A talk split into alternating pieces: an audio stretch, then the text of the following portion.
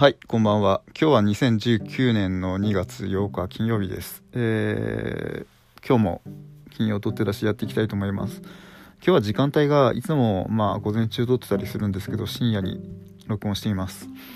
あ眠れなくて日をまたいで、まあ金曜日だし、先にやっちゃうかということで今、えー録音をしております。できえー、と今週もいろいろこう話題というか面白い話とか、まあ、気になった話題トピックいろいろあるんですけれども、えーその辺少し、えー話していければななんていうふうに感じています。ゆるくお付き合いください。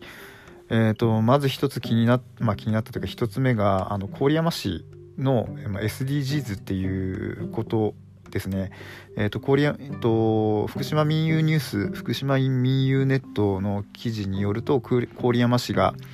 SDGs 未来都市申請へということで記事が出ています。SDGs って何かっていうと,、えー、と持続可能な開発目標って出ております、えー Sustainable、えー Development Goal Goals の、えーなんだ頭頭文字取ったみたいなそんな感じだと思うんですけども。なかなかその郡山市っていろいろ面白い、え取り組みしてるなっていうふうなことを思って、え取り上げてみました。SDGs は詳しくはあのキティちゃんの YouTube チャンネルを見ると詳しく説明が出てます。となんでキティキティちゃんかっていうとキティちゃんがまあキティがその渋谷区にその SDGs に関するそのなんだろう展示をしてた時にその展示のキャラクターとして使われてたのかな。それで確か紹介してたと思います。あの詳しくは見ていただけると随分こう SDGs のことが理解できるんじゃないかなと思っています。いろいろその何でしょうね、まあ、貧困をなくそうとか飢餓ゼロとか割とダイバーシティな考え方みたいなことを言ってたような記憶があります。はい。難しくてちょっとこの短い時間で説明し尽くすのはなかなかきついなということで、えーそちらの YouTube にお任せしたいなと思っております。あの気になる人は見てください。で郡山市はすごくそのなんだろう、えーちょうど、まあ、知らない人のために福島県外の人のために言うんですけれども福島県のちょうど中心にあるまあ正確ではないんですけど大体中心にあるえっ、と市で都市であのいろんなところ地方からのアクセスがとても良い、まあ、ハブになってるような、えー都市なんですね。まあもちろんその福島とか、えーそれより北の宮城県とかそちらからのアクセスそれからまあ新潟とか、まあ、会津とかそっちからのアクセスそれから、えー、と海の方浜の方からのアクセス、えーそれから県県南、まあ、いわゆる東京方面白川とか栃木からの、えーアクセス。全部がその郡山市を中心としてこうハブになって郡山に郡郡山市にたどり着けば、まあ、新潟に行くもよし、えー海の方に行くもよしあとは何でしょう、えー、と北の方に行くもよしっていうような感じのいろんなところにもし行けるしいろんなところから物が集まってくるようなちょうど中心になるような町です。で郡山市はそのそういう土地柄もあるのかいろんな情報が集まってくるのかわからないですけれどもとにかくやってることがいろいろ新しくてまあこの前お話ししたウーバーの話なんかもそうなんですけれどもとにかくその郡山市の、えー品川雅人市長っていう方がいらっしゃるんですけどその人のその市政運営というんですかね、まあ、その、えー市長の周りにいるブレインがすごいのか 市長の先見の明があるのかどちらか分かりませんけれどもなんかそういうこう動きが、えーとにかくこう面白いなと思って、えー、とよくそのニュースが出るたびに見ています。何かこう話題があると大体郡山市だったりするのが、えー福島県は面白いなと思って、えー見ています。はい。でまあ他にもあの チータン新庄くんの話だったりとかあとはまあなんでしょうね。えっ、と大手寿司チェーンとか、えー牛丼チェーンとか、えーあとはまあカラオケのやつとかのその炎上系動画を上げてる人たちの話とかいろいろ、えー っと考えたりとかしあのなんでしょうね。ネタとネタとしてストックしてたんですけれどもちょっと今お酒が入ってしまっているので少し。あまりその辺の話をこう言うとちょっと悪口になりかねないし 微妙なのでやめときます。はい。でまず一つ目にちょっと話したいなと思ったのがえっとパソコンの話です。ちょっとコアな話になるんですけど今自分 Mac を使ってるんですね。MacOS なんですけどもえっ、ー、ともう一つ Windows ってあるじゃないですか。まあ、大体の方が多分 Windows を使ってる Windows 10を使ってると思うんですけど Windows 10のあのシステムフォントがちょっと嫌いというそういうお話です。Windows はまあ自分が知る範囲で言うと、まあ、ちっちゃい子 Windows95 とか古くは Windows 95とか Windows XP とか Windows Vista Windows 7 8、10と来てんのかな。自分が知る限りはそれぐらいなんですけれども、まあ、その前に Windows 3.1があったとかような記憶がちょっと調べてみないと分かんないんですけどなんかそういう感じでいてで自分も取っかかりとしては、えっと、Windows から入った口なんですね。Mac 知らなくて。でここ最近はずっと Mac でそのグラフィックの仕事なんかをさせてもらっていて、えー、すごいその自分にとってはその Windows うんと Mac のインターフェースが見慣れているっていう部分があるので、えー、たまにその Windows Windows もないわけじゃないんで Windows も見るんですけど Windows のその、えー、メニューバーに出てる例えばファイルとかなんですよね、えっと、開くとか編集とかそういうこうタブに出てる文字とかあとは何でしょう、えっと、ブラウザに出てる文字とかそれからあの設定画面に出てくるような文字が、まあ、ちょっとこう縦長の微妙な微妙というか自分にとってはですねなんですけど微妙な書体でちょっと受け入れられないなと。で Windows とかずっと長く使ってる方はそんなもん自分で設定すればいいんじゃんって思うだとは思うんですけれども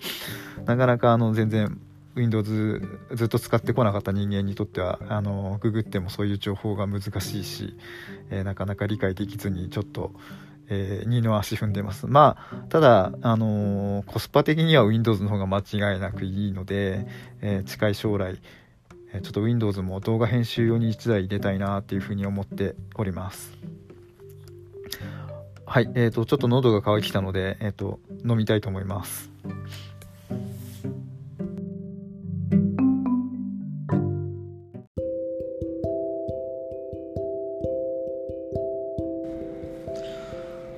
まあなんかそんな感じでえっ、ー、と Windows のことはいろいろ考えております。でもう一つ話そうと思ってたのが、えっ、と、ワークマンのことです。ここでも何回かワークマンの話してると思うんですけどえっ、とワークマンがなんかえっ、と大幅増収増益みたいな 記事が、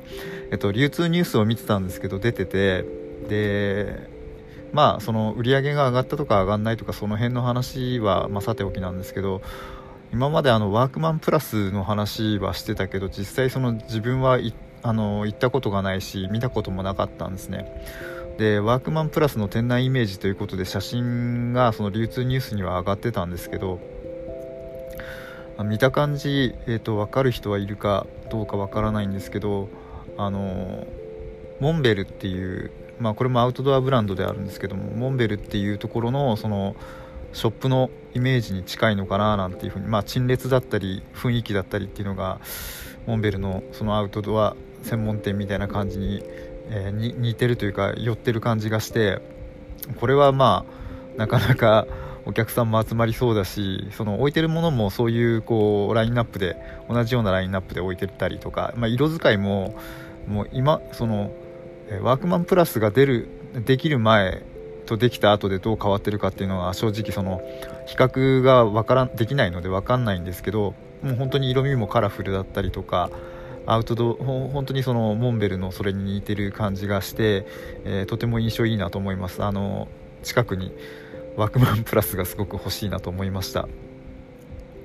でこのワークマンプラスが人気になった、まあ、秘密というかえー、そのなんだろう戦略 PR 広告戦略みたいなものをこうずっとこの記事を追ってたと追っていった時に見たのがあのなんだろうブロガー向け説明会を開催した結果テレビの情報番組などにも数多く取り上げられっていう風な、えー、感じのことが書いてありました。あの通常オープンの3倍近い実績になったとか書いてあるんですけど、うん、やっぱアルファブロガーみたいな感じの人たちを集めて、えーとなんだろう、えー、と商品とかこうその店のコンセプトとかいろんなものを紹介してもらったのかなって。もちろんまあ YouTube だったりとかそういうのもあると思うんですけどその SNS というか広告の、まあ、力というかそういうものが、まあ、テレビ云々とかよりもその発信力のあるオピニオンリーダーというか、まあ、アルファブロガーみたいな人たちの方が今価値が上回ってるのかなっていうこう面白い現象も見れて、えー、とてもなんだろうな。あの今今風というか今の時代を反映したこの世相というかニュースだなと思ってあの面白く興味深く見させていただきました、まあ、本当にその、えーと、ワークマンプラスの店内イメージがとても、まあ、洗練されてるというか今の時代に沿ってるような感じのその作りになっているので、えーと、もし近くにある人は見てみたらいいのかなと思います。ララポートの立川とか、まあ、川崎とかその辺にお店が出てるようなので、えー、自分も機会があったら覗いてみたいなと思っています。はい。でまあその SNS というかブログだったり SNS とか、まあ、LINE、Twitter、Facebook、Instagram とかその絡みでこのワークマンプラスは、えー、割とその、えー、なんだろうな有名というかこう人気になったというかそういうことがあると思うんですね。でやっぱここに来て SNS っていうのはとても大事なその広告ツールみたいな感じになってしまっているなっていう風なことがすごく今まあなんだろうな時代を時代を反映してる世相を反映してるというかそういう気が今とてもしています。で SNS っていうと本当にその今だと TwitterFacebook、えー、Instagram が主だったところで個人間ツールとしての LINE みたいなメッセンジャーとしての LINE みたいな感じで、えー、いると思うんですけれども自分はその昔の Twitter、えー、ここ9年10年ぐらい前の Twitter とかがすごくこう面白くていたんですけど、まあ、最近そのすごく広告寄りになってしまっていて、えーと、なんだ機能も機能も追加されて洗練されすぎちゃった結果ああまり面白くないなと。なんかこうメディアメディア化してしまってる、えーと、SNS があまりこう楽しくないというか面白みが薄らいでるなという感じがすごくしています。あのいろんな意見があると思うんですけど自分なんかはそのツイッター始めた当初っていうのがまだその、えーといわゆる広告アカウントみたいなものが本当に少なくてでその広告アカウントが出すこう小さい情報みたいなのが本当に面白くって、えー、とよくそのそういうツイツイートに絡んだりとかしたり意見したりとか、えー、リプライ返したりした記憶があります。一番最初にあの面白いなと思ったのが、えっと、ゼビオスポーツっていう、あのー、スポーツ専門店大型スポーツ専門店が、えっと、東北にはあるんですけれどもそこがツイッターのアカウントを持っていて、えっとなんだろう今でいうところの、まあ、インスタライブみたいなことをやってたんですね。カメラを設置して、えっと、自分たちの商品の説明したりとかあとはそのなんだろうな記憶も薄らいちゃってるんですけれどもあのスポーツの観戦をやったりとかいろんなことを確かやってた気がします。でこのあと何分から中の人が話しますみたいな感じでやってたのがすごくこう SNS の走りというかえーと、みんなでその同じ空間を楽しむみたいな感じがすごくしていてとてもあの面白い感じがしいわゆる参加型っていう部分がすごく面白かったなと思っています。今は割と YouTube でもあと、なんだろう、えー、っと、インスタライブでも、フェイスブックでも、何でもそうなんですけども、割とその一方通行なイメージがすごくあるんです。もちろん、そのコメントで、こう、フォローバックするというか、コメントで、その、返したりとか、意見したりとか、いろいろ絡んだりとかってはあるんですけども、なんか、今はどうしても、こう、参加してるんじゃなくて、いやあの流してるから見てよみたいな感じのこうニュアンス昔のその時のこう一体感みたいなのがすごく薄れてて、えーと、テレビとテレビを見てる視聴者がまあ文句言ってるとか何か言ってるぐらいのこの隔たりみたいなものをすごく感じてしまっていてちょっと、うん、最近の SNS は面白くない なとまあもちろん使うは使うんですけどちょっと面白くないなと思っています。でえっ、とまあ別にそれにこうしてというわけではないんですけれども新しい SNS もちらほら出てきています。えっ、と Google プラスという、えー、SNS があるんですけれどもそれが実それがもう4月には、えっとまあ、Google なので終わってしまうんですね。Google あの収支見込めなかったりこういろいろあるやつはどんどん切っていく傾向があるので、まあ、その Google プラスもご多分に漏れず、えーと、サービス終了のアナウンスを受けているわけなんですけども。でそこで、あのー、そこをすごく使っていたコミュニティがあるわけなんですよ。でそのコミュニティは何かというと,、えーと、イングレスっていう、まあ、これもまたあのソーシャル的なこう、え、ゲームなわけなんですけれども、まあ、ポケモン GO を作った会社が作った、えーと、そのゲームアプリがあるわけなんですね。でそれの要はコミュニティがそこにあったわけですよ Google プラスの中に。で Google プラスがなくなるということで、えーとえー、Twitter に流れたりとか新しいあの SNS を探したりとか Facebook でやったりとかってそういうこういろんな動きがある中で新しくちょっと自分がえーとえー、とある記事の中で見つけた、まあ、イングレスん？マイイングレスだったかな？マイイングレスとかっていう SNS サービスとあともう一つ別の SNS サービスとあと Google プラス NEXT ジェネレーションっていうなんかまた新しい別の SNS サービスが始まるみたいなことを言っていてでまあ新しくこう始まる、S えー、新しく始まるというかまあ新しく紹介された SNS 一つとあとはそのマイイングレスっていう SNS にそのアカウント登録をして今は使ってみているんですけれども、まあ、マイイングレスっていう SNS は本当にそのイングレスに割と特化しているのでその界隈の人たちがみんな集まってくるような感じの SNS で、えー、正直、えー、どうなのかなというところで、まあ、様子見をしています。でもう一つの SNS はですねあのー Not for Sale というコンセプトをベースに置いてるみたいでとても、えー、興味深いです。要は何かというと、まあ、Facebook にしろ Twitter にしろ自分の情報を、まあ、売り売り物にされている可能性がありますよみたいな。でそこをその SNS はそういうことしませんよと。自分たちは売り物じゃないと。単純にそのソーシャルでのこうやり取りを楽しむためにこのサービスは存在しますみたいなコンセプトでやってるのでそれはとても楽しいなと思っています。はい。なので今ちょっとそっちの方でいろいろこう実験とまではいかないんですけど遊んでいる部分があって、えー、Facebook とかあ Instagram、Twitter がちょっとおろそかになってる部分もあります。はい。なので、まあ、いろんな SNS が出てきていろんな SNS がま潰れていってなくなっていってっていうのはあるんですけれどもそうですねマスメディアが取り上げない SNS があのはこうなんていうんですかね、えっと、育つといいなっていうふうに思っていて自分はそのもう一つの、え、SNS の方に、えー、ちょっと注目しているところです。あのおすすめの SNS あったら教えていただきたいところですね。はい。えー、っとちょっとまた喉乾いたんで、えー、飲みます。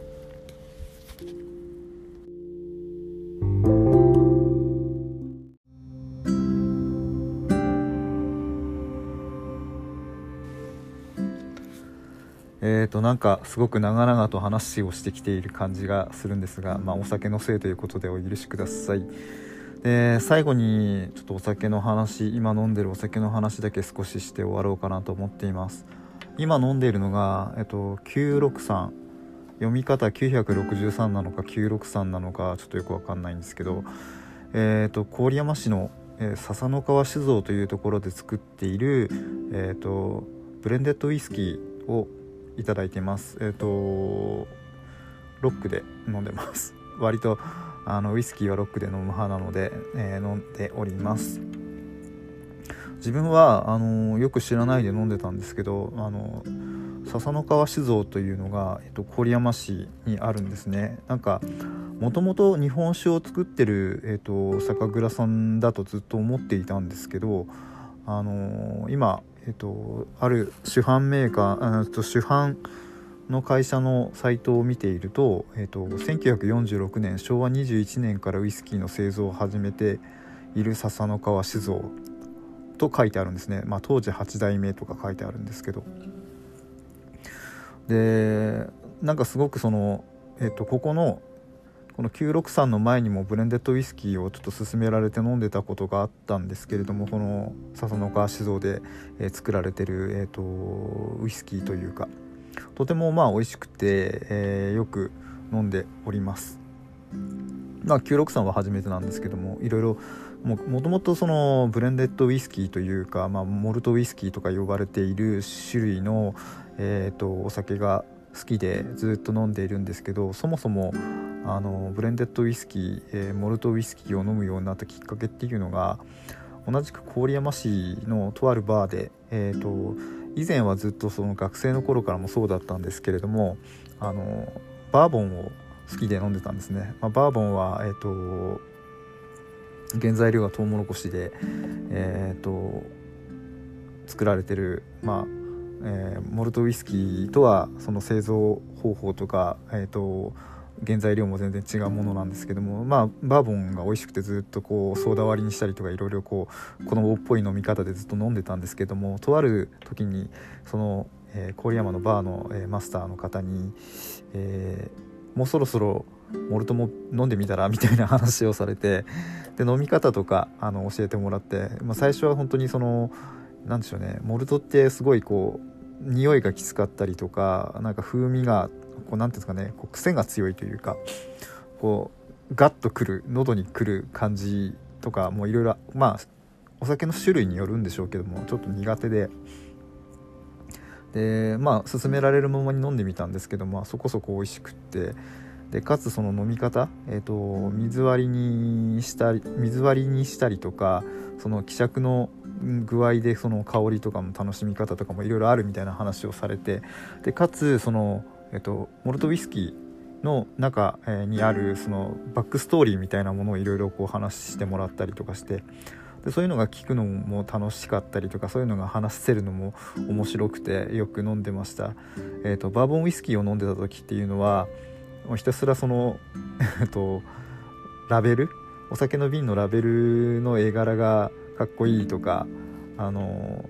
馬が乗ってるのがすごいかっこいいとか なんかそういうこうみこうなんかジャケ買いじゃないですけどジャケット見て選ぶみたいな感じで当たった外れたみたいなやり方をしてたんですけれどもまあモルトウイスキーを覚えてでその店のマスターとかと話をしながら、えー、今日は何飲むとかっていうこう遊びみたいな感じですかね。何が美味しいとか何が自分に合うとかっていうのをこうお話ししながらこれはこういうあの癖があるお酒だよとか匂いがきついけど飲み口いいよとか何かいろいろそういう話をしながら飲んでるのがすごく面白くてでその当時はなんかちょっと大人になった気が 気をし気がしながら、えーと、お酒を楽しんでいました。最近全然飲みに出てなくて宅飲みオンリーになっちゃってるんですけどもまあ、たまにそうやってこう人と話をしない人と話をしていうか、まあ、お酒の分かるお酒のことが分かる人とかと話をしながら飲むお酒っていうのはすごい楽しいなと思います。あの実際にそのモルトウイスキーの製造現場まで行ってこう見に来て見に行った人たちの話を聞いたりとかまああの別にえっ、ー、とバーボンにストーリーがないとかっていう話ではないんですけれども、まあ、バーボンとかえどんなお酒にも少なからずそれぞれのこうバックストーリーというか製造過程の話だったり物語があるわけで、えーと、すごいこう何て言うんですかね。まあバーボンにかバーボンとかモルトウイスキーに限らずワインでも何でもそうなんですけどやっぱそのものの持っている話というかストーリーというかそういうものをすごいこう、まあ、聞きながらっていうか知りながら飲んだり楽しんだりするっていうのはなかなか贅沢な遊びなのかなっていうふうに自分で、えーと、お酒をこう飲む時に、えー、思思いながらというかそういうのをこう思い浮かべながら飲んでるのが楽しいです。まあ、たくさんの人と集まってわワイワイ飲むのも楽しいんですけどやっぱりそうやってこうなんですかねお酒と向き合うっていうのは言い過ぎオーバーな表現なんですけどそうやってこう一つ一つ丁寧に楽しむみたいなのは最近いいなと 思っていますちょっと年取ったからかもしれませんはいということで、えっ、ー、と、笹の川酒造で今飲んでるのは、えっ、ー、と、963モルトグレンファインブランブレンデッドウイスキー、えー、アルコール分59度ですね。ちょっとさすがに酔ってきました。はい。えっ、ー、と、今日はこんな感じでお酒飲みながら申し訳ないんですけど、ちょっとやらせていただきました。いろんな、あの、いろんなっていうか、まあ、大した話もしてないんですけど、えっ、と、なんか、引っかかるものあると嬉しいなっていうふうに思っています。えーと、次の展開もいろいろ考えているんですけど、まあ、しばらくこうやって話をしていきたいなと思っていますので、えー、お付き合いいただければ嬉しいです。今日もお聴きいただきましてありがとうございました。